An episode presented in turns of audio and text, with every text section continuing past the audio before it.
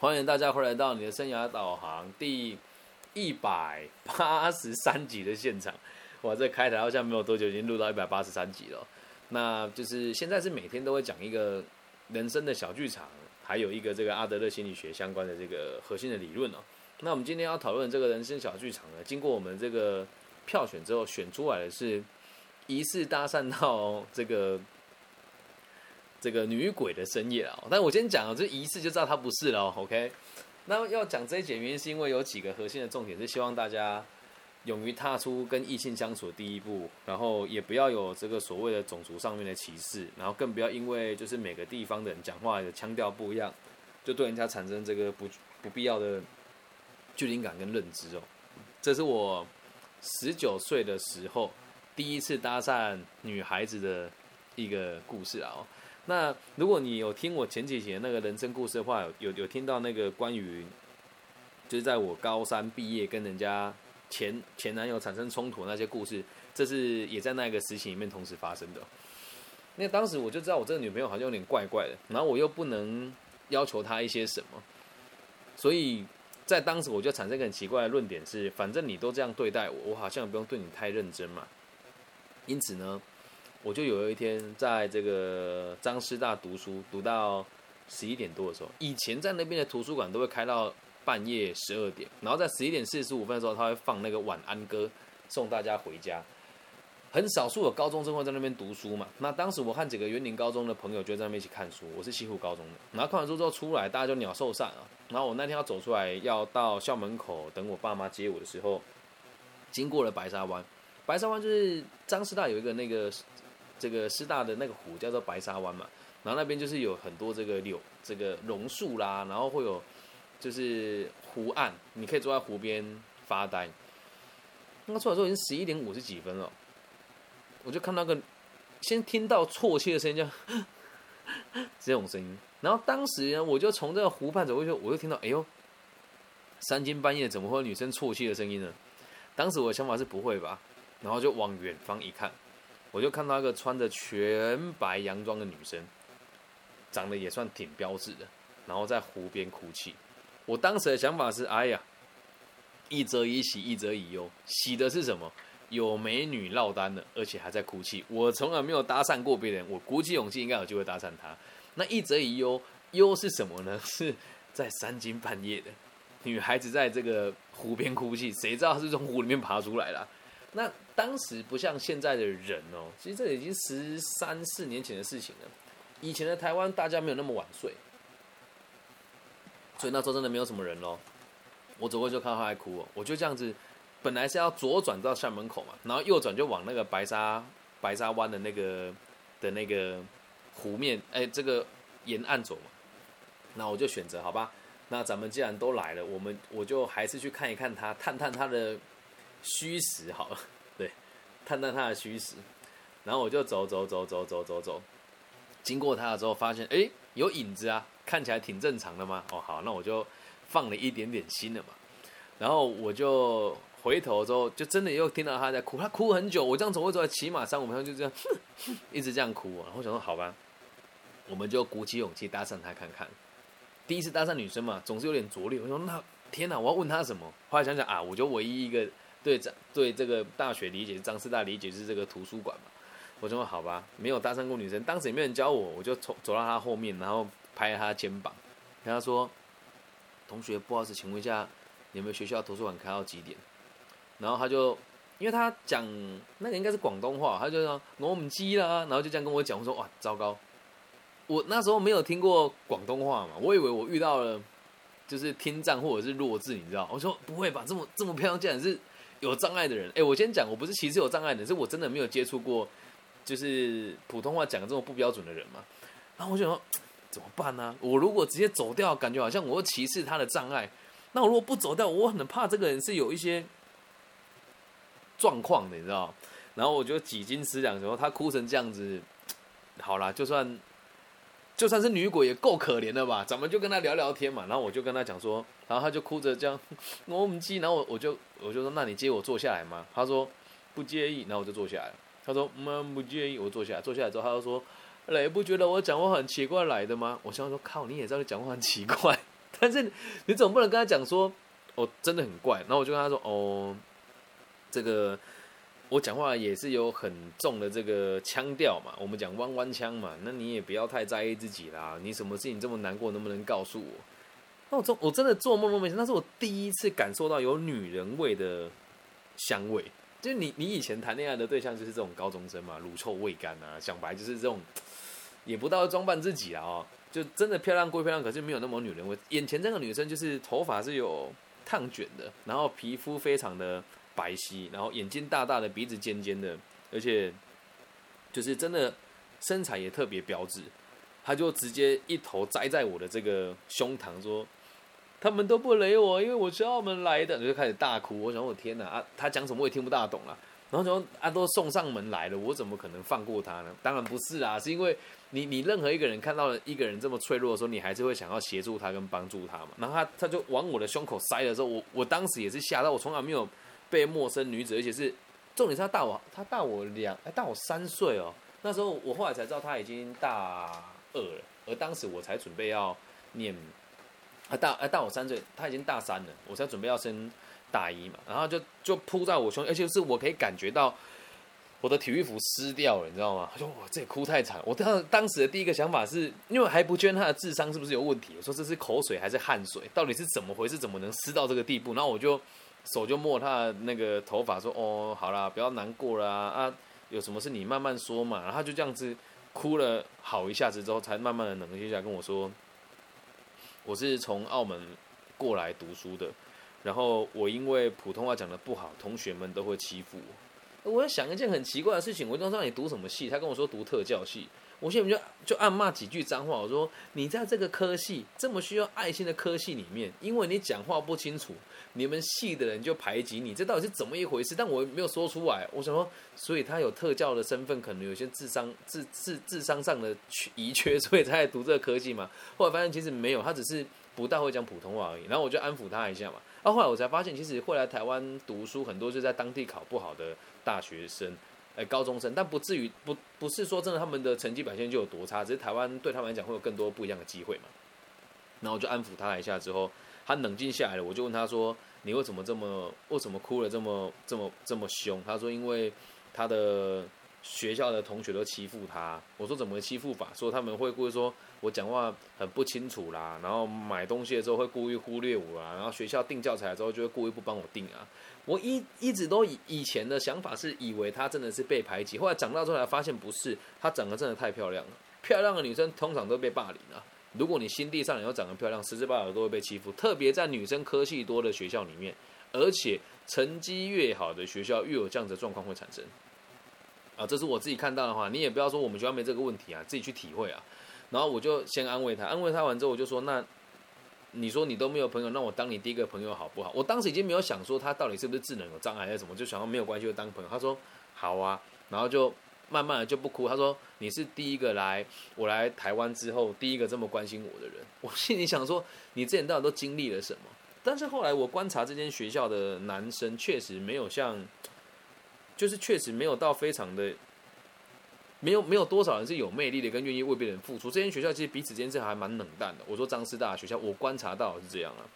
然后我就跟他讲完之后，他就说：“那雷叫什么名字？”我说：“我叫李庚希啊。”我问他叫什么名字，他说他叫门几名字不要讲，他他他说他叫 Maggie。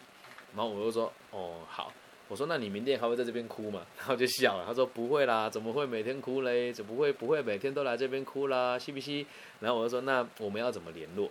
他说我有手机啊，然后我们就互相留了手机嘛。然后在回家之前呢，我就看到他那个手机上面有掉一只唐老鸭，啊，唐掉一只那个唐老鸭的那个娃娃嘛。然后我就看到了之后，我也没有特别问他。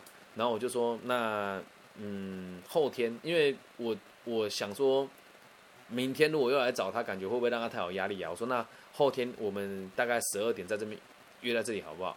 然后他就跟我讲说：“你你你这么晚约我出来，需不需要对我做什么奇怪的事情？”我说：“没有，没有，没有，真的没有，只是因为我看完书就这么晚。”他说：“好。”然后我还记得前一天我去补习的时候，我还记得那时候补那个陈占明数学啊，我去那个便利商店买了一只那个米老鼠的那个小食玩啊，就是一个小公仔，知道他喜欢嘛。然后隔天去的时候，我就问他：“昨天隔天又约在那个树下，哎，说也奇怪哦，他那一天在湖边的时候穿着全白的衣服，然后看着湖边，看起来很像女鬼啊。但是今天我约他的时候，他就戴了一个那个 New Era 的棒球帽，然后穿一件很短很短的小热裤，然后再穿那个那个年代很少有人敢穿露地露露肚脐那种短版短版 T 恤，又穿了一件短版 T 恤，然后就是身材就一览无遗哦。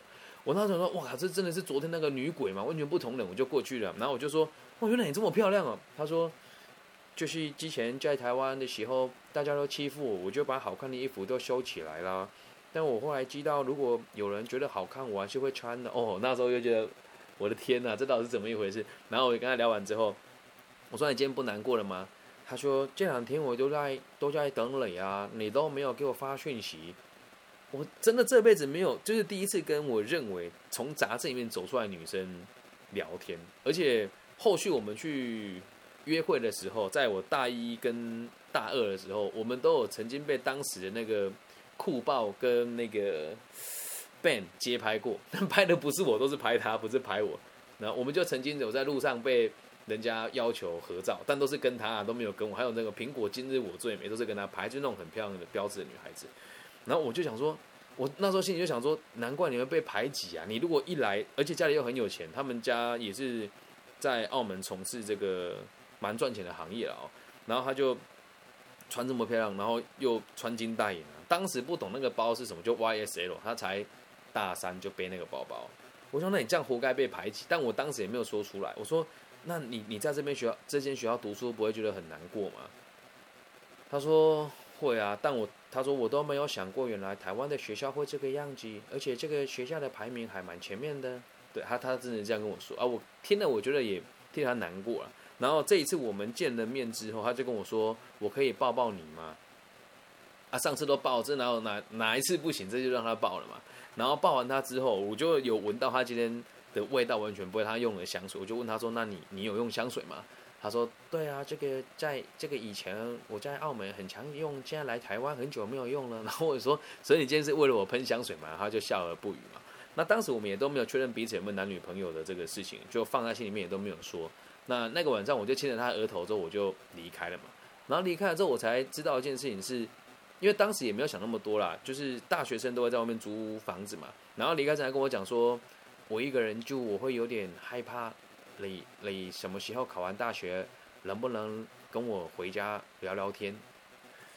哎，他讲的这个样子，我实在是，当时我才也不知道怎么，也不能讲拒绝吧，就觉得受宠若惊。就这么漂亮女生，而且那时候我还不算会穿衣服的男孩子哦，就是都穿着校服，然后不然就穿黑天的 polo 衫了，也不怕大家讲。然后他就说：“我想要找一天来来来我家，就是跟我聊聊天然啊。”我就很开心，就说好嘛。啊，后来中间我们都会传讯息聊天的，跟 MSN 这样子彼此沟通嘛。然后有有一次他跟我讲说，他他想要看电影，可是就是想要在家里看。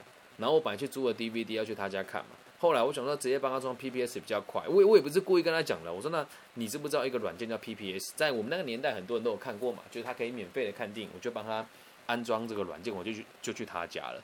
然后我去他家的时候，真的是第一次去，那时候我才高中，我第一次看到女孩子的房间，就是那种很梦幻，真的很梦幻，就是很整齐，然后什么都是粉红色的，要不然就是黑色跟白色。他房间就就只有这三个颜色：黑色、白色跟粉红色，然后整个。布局就非常的整齐，然后那一天我们也就是帮他装了电脑之后，我就抱着他睡觉，什么事都没发生。因为当当那时候我也才刚成年嘛。然后有一天就是就这样子的生活就持续了大概一两个月吧。然后后来这一两个月我大概平均一个礼拜会去他家一次，但我们就什么都没有发生，也没有确认关系嘛。然后我就想说，反正就一个姐姐在台湾没有人陪她，我陪她。有一天哦，半夜哦，突然半夜睡醒的时候，她就突然。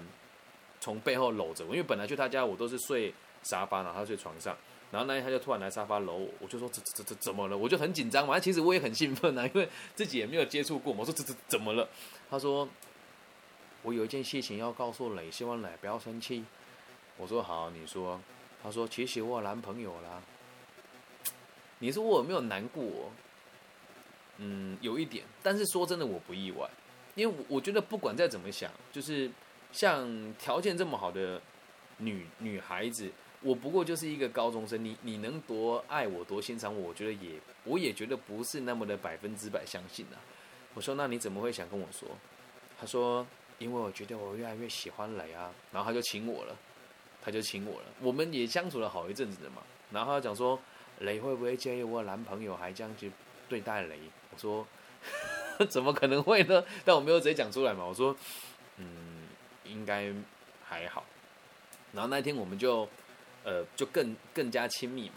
那在结束之后，隔天早上起来啊，他就突然跟我讲说：“哎。”小快乐，我的男朋友打电话打戏讯来了，让你雷雷先去吃早餐，然后那种感觉很妙，就是你说我难不难过？我我我其实心里面是有难过，可是在在我那个年纪的时候，你要我去跟谁讲这这个事情呢？说我跟那个漂亮的姐姐，然后她每天都她就是一个礼拜会让我去她家一两次，然后我就想哦好吧，我就很难过，就一个人去吃早餐，还真的是有点落寞。吃完之后，她就打手机跟我说，就是可以回来，然后回去之后，她就问我说。我这样是不是很坏啊？然后就开始哭，然后现在想要哭哭哭哭什么哭啊？你当你刚刚跟我亲密的时候，也都不觉得有什么好罪恶的，现在在跟我追，在装什么清纯？当时真的这么想，心里是有点生气的。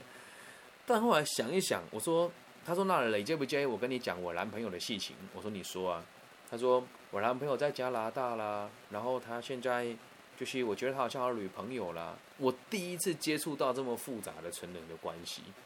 然后我就听她一边哭一边讲说，她男朋友就是把那个她之前去加拿大找他的时候丢在他们家的一个很贵的手链送给他现在喜欢那个女生朋友。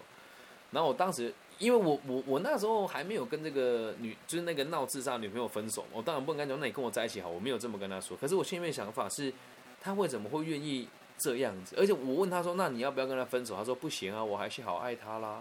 我心里面想，那我算什么东西呀？对吧？虽然如果跟他出门都是他花钱的，因为当时我是高中生，也没什么钱嘛。然后我也没有特别说什么，他就跟我讲一件事，说我们先暂时不要见面好了。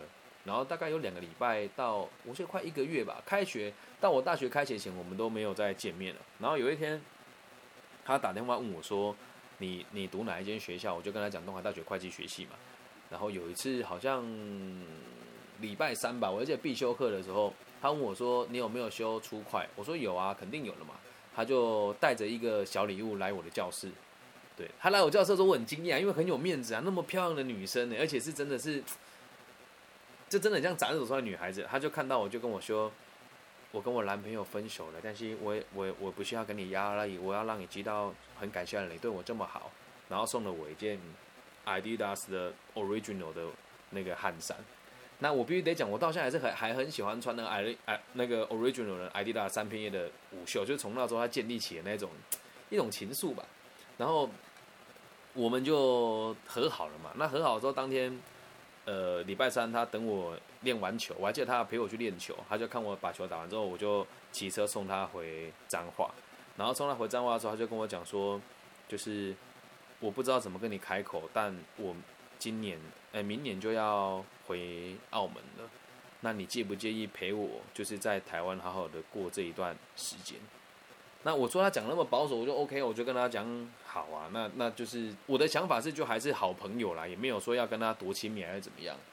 那但是他的另外一件事情就让我觉得更难过。你说我我后来有一阵子会对爱情那么的随意，或者是说后之后在大学劈腿被人呃被人家讲劈腿，也是从他这个姐姐开始的。我跟他回到他家之后，那一天我本来要在他家过夜，可是我要，我本来要留下来，但我要离开的时候，我突然看到他的阳台有一件男孩子的贴身衣物，然后我也没有多问他什么，我就想说那他可能还是有其他的男生在陪伴他，我没有恨他啦，但后来我就知道之后，我就跟他都一直很保持距，但他有难过的事情，或是他遇到某一些。就是比如说，像他钱不够领不出来之后，我会先把钱给他，他都有还我这样。然后之后他就，我就有一天我忍不住问他说：“你现在有没有男朋友？”他说：“呃，也也不需要男朋友吧，就像你这样。”我其实心是很很难过的，但我也没有说，我就说：“嗯，好。”他说：“那你还会讨厌我吗？”因为我同一句话啊，你说我讨不讨厌你？真的被玩弄于股掌之间的感受，但是我又不，我又不认为说他是真的真心想伤害我，所以。也要透过这个故事让大家理解，就是如果就是你是谈远距离恋爱的话，我觉得睁一只眼闭一只眼会好一些些啦。然后如果了解彼此的真心，互相陪伴，我觉得那倒没有什么太大的问题。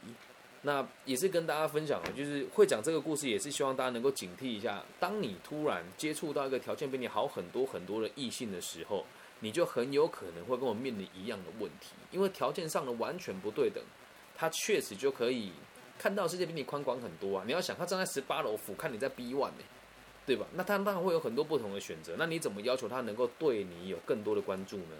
所以我当时用了最健康的方式啊，我会跟他讲说，好啦，都没有关系啊，但是。我也希望你不要限制我太多。他说我我不会限制你太多，但我希望你你有喜欢的人的时候，你可以告诉我。我以以前都觉得这种观念其实很粗，但是到现在回想起来，觉得如果以成人的角度来讲的话，他没有他没有什么不对啊。然后我就跟他讲，好，那我知道了。所以我们这样子的关系，我后来就都没有跟他再发生太亲密的关系，一直到他回了他回澳门之后，两三年之后又回来台湾哦。但他这一次的这个行为，就让我觉得很纳闷了。他回来台湾之后，他约我吃饭，我就跟他去了。我最纳闷的事情是，他带着他以前男朋友来跟我一起吃饭，啊，我也觉得很 OK 啊。可能在他心目中，我们毕竟就只有亲密过那么一次嘛，我觉得好，那没有关系，就当好朋友一起吃饭。吃完饭之后，更匪夷所思的事情发生了，他约我当天晚上跟他去外面过夜。那你说到这个节骨眼了，我我对他有没有恨意呢？其实完全没有，但我必须得讲，就是。嗯，如果你年纪大一点，你就会发现哦，所有条件好的人，本来就会有更多的选择。那如果你自己不争气一点的话，你本来就有可能会成为别人这样子的存在。那你说，我跟他在一起的时候，我有没有恨意？其实完全没有。我反而觉得是，哎，我还有一点机会跟这么漂亮、跟工作能力这么好的女孩子相处啊，理解吧？所以希希望大家要有健康跟正确的爱情观。我今天在做这些计划之后，在回想啊，如果是现在的我遇到那时候的他，三十岁的我遇到那时候的他，我会怎么跟他相处呢？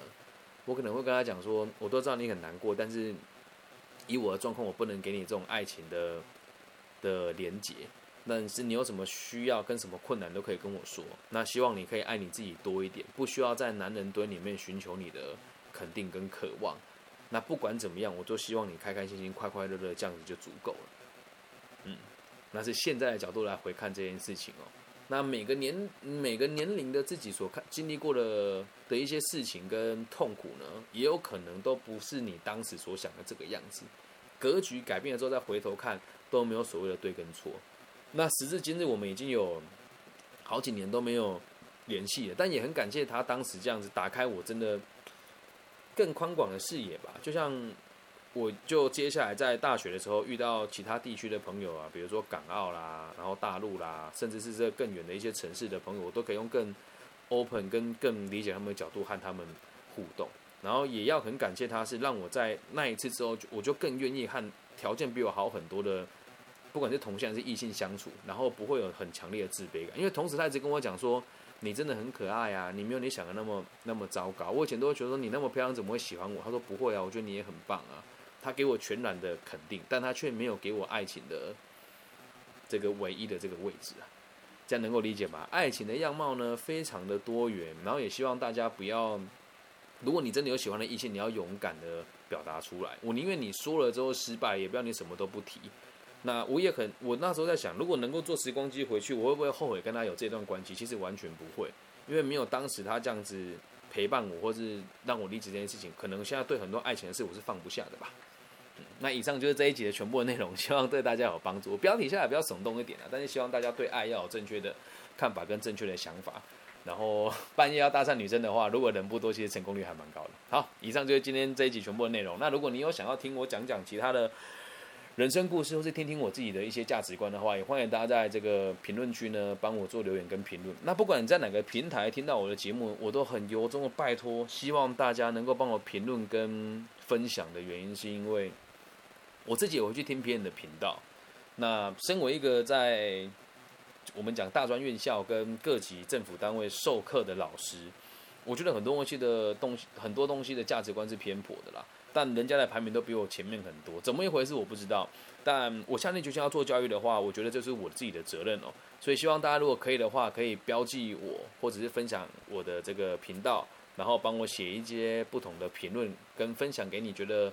可以读的一些朋友，因为每一集的内容我觉得都还蛮扎实，也可以应对到某些人现在生活的真实状况。比如说像今天这一集，如果你有朋友正在劈腿，或是正在被劈腿，或是在疑似被劈腿，或是在疑似劈腿的话呢，都可以把这一集放给他听，都会让他有更宽广的视野。这样 OK 吗？好，那以上就是今天这一集全部的内容，希望对大家有帮助。我爱你们，拜拜。